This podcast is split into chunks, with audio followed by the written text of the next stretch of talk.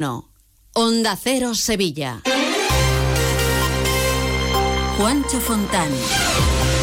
El Ayuntamiento de Sevilla va a limitar el número máximo de viviendas turísticas en las zonas de la capital, sobre todo del centro, que se consideran saturadas. En la actualidad hay 11 barrios del casco histórico que superan el porcentaje máximo recomendado. El alcalde ha anunciado más sanciones, controles y vigilancia sobre los incumplimientos. Onda Cero Sevilla.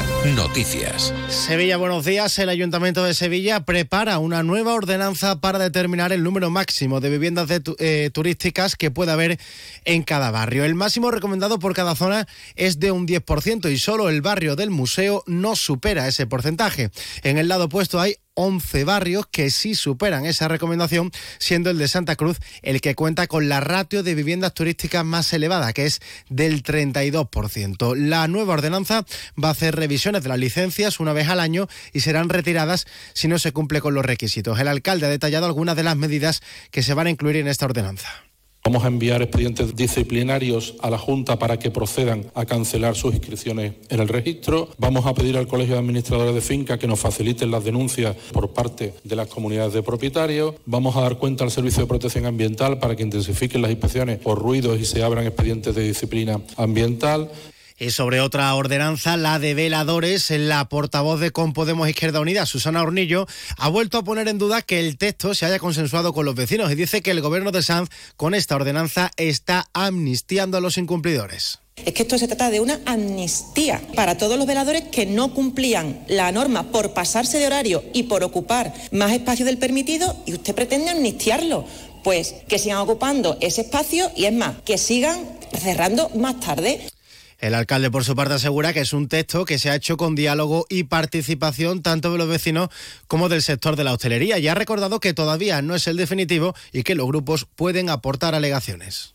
Tiene usted razón en algunas cosas que ha dicho, pero yo lo que sí digo es que nos comprometimos a tener un borrador de ordenanza en febrero y tenemos un borrador de ordenanza abierto todavía, porque el texto no es definitivo, a la participación no solo de todos los grupos políticos, sino de todos los sevillanos. Pues todo esto ocurría en el Pleno, donde en materia de movilidad, el portavoz del PSOE, Antonio Muñoz, lamentaba que el alcalde no le guste ninguno de los proyectos que le dejaron los socialistas. Muñoz le pedía que acometa el tranvibú desde Santa Justa hasta la Plaza del Duque, que cuente con un ramal hasta el Cosa o que incorpore a San Jerónimo en el proyecto de la línea 3 de metro. Usted por sus declaraciones ha dicho que no le gusta el tranvibú, que no le gusta el tranvía. No sabemos lo que le gusta en materia de transporte, pero dígalo diga cuáles son sus perspectivas para un tema trascendental en la vida de los ciudadanos como es moverse de un barrio a otro. Pues a raíz de esta acusación, el alcalde le respondía que en la segunda fase del proyecto del Trambebus se va a conectar la estación de Santa Justa con la Plaza del Duque. Este pleno también sacaba adelante nueve modificaciones presupuestarias para mejorar la movilidad de la ciudad, el carril bici o para atender los servicios en el barrio de los Pajaritos. Pero a todas ellas, Vox votaba en contra, por lo que el portavoz del gobierno, Juan Bueno, les ha acusado de paralizar la ciudad y castigar a los barrios. Votado que no a que se rehabiliten los pajaritos. Y exclusivamente por su propio egoísmo personal de querer entrar en el gobierno. No hay otra justificación. No da más explicaciones que esa. Y dejo a los pajaritos tirados. También se han opuesto al tranvibú. También se han opuesto a la movilidad de la ciudad de Sevilla. Se han opuesto al carril bici. Su no no está justificado. Nunca va a estar justificado.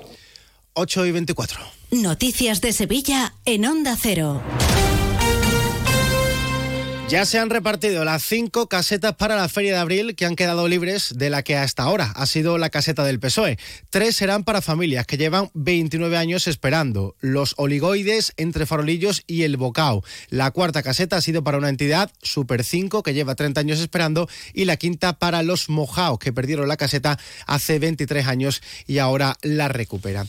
Y por otra parte le contamos que alumnos y profesores del Instituto Tarteso de Camas, convocados por comisiones obreras, han protagonizado organizado una marcha hasta la Consejería de Educación para exigir el arreglo de los desperfectos que tienen sus instalaciones, como contaba a Onda Cero Olga Hernández, es una de las docentes del centro tenemos el suelo del gimnasio que es cemento. Tenemos el muro perimetral apuntalado, las estructuras rajadas, los tambores de las persianas abiertos. Tenemos ratas, tenemos pulgas, tenemos las orugas del pino. Tememos por la seguridad de nuestro alumnado y de nosotros mismos. Según la Consejería de Educación, tienen previsto invertir más de un millón de euros en obras de reparación, reforma y mejora. Y les contamos también que la Guardia Civil ha detenido a siete personas en San Lucas la Mayor, Benacazón y Gines. Los agentes han desmantelado cinco puntos puntos de venta y elaboración de droga que vendían cerca de colegios y parques y jardines de estos pueblos del Aljarafe. Fueron los vecinos los que alertaron de estas actividades.